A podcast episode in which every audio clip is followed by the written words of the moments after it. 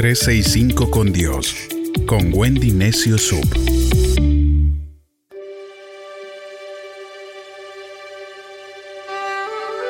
9 de febrero, la oración que Dios contesta.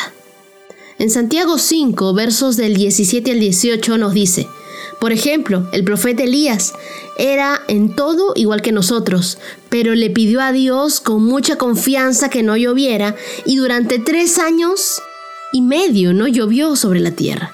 Después volvió a orar y llovió y la tierra dio sus cosechas. La oración de Elías no fue cualquier oración, fue una oración poderosísima. Y quiero compartirte cuatro características que van a hacer de tu oración una oración que Dios conteste.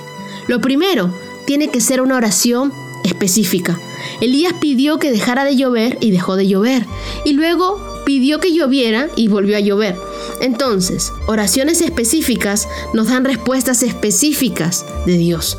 Nuestras oraciones no pueden ser vagas, comenzando a orar por una cosa y terminando pensando en otras cosas, terminamos distraídos, al final no concluimos nuestra oración.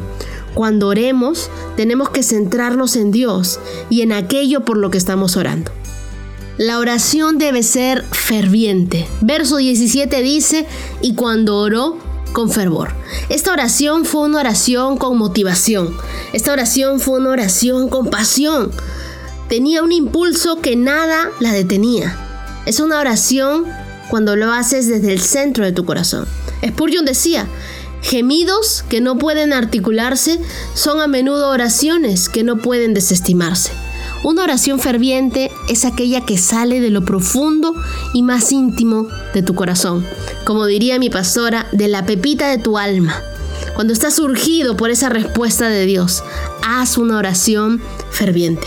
Cuando no encuentras salida a una situación, dile a Dios, todo lo que tengo eres tú. Y si tú eres todo lo que tengo, entonces tengo lo suficiente para vivir tranquilo.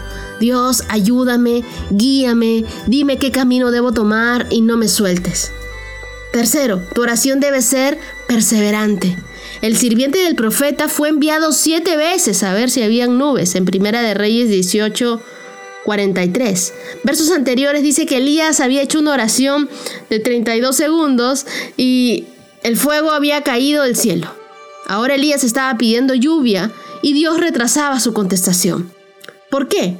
Cuando Dios retrasa la respuesta a una oración es porque quiere darnos algo mucho más grande o mejor de lo que estamos pidiendo. Tenemos que aprender a perseverar, a no rendirnos, a seguir confiando. Repítete internamente, mi oración debe ser perseverante, mi oración debe ser ferviente, mi oración debe ser específica.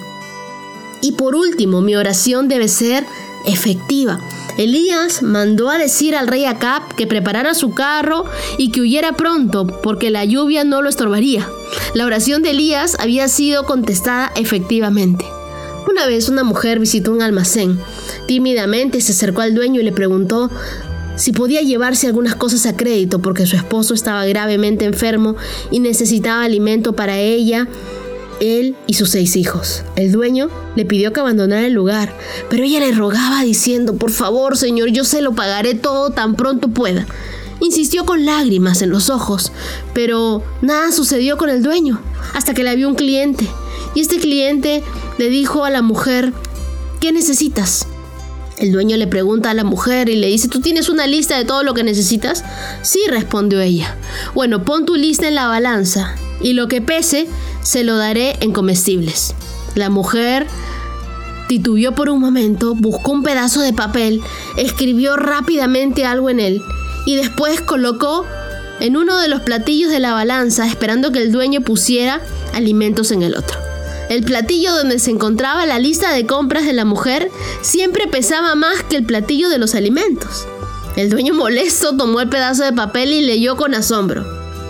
No era una lista de compras, era una oración que decía, querido Dios, tú conoces mis necesidades y yo voy a dejar todo esto en tus manos.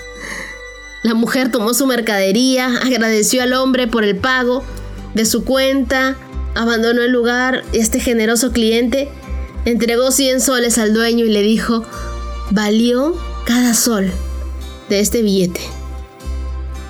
Yo quiero decirte algo. Solo Dios sabe cuánto pesa tu oración. Regístralas ahora mismo. Él está escuchándote. Y dile, Dios, tú conoces mi corazón. Sabes lo que necesito. Reconozco que tú eres mi proveedor y tú tienes en orden todos mis asuntos. Por tanto, yo dejo mis necesidades en tus manos y creo que tú tienes una respuesta a mi oración. En el nombre de Jesús.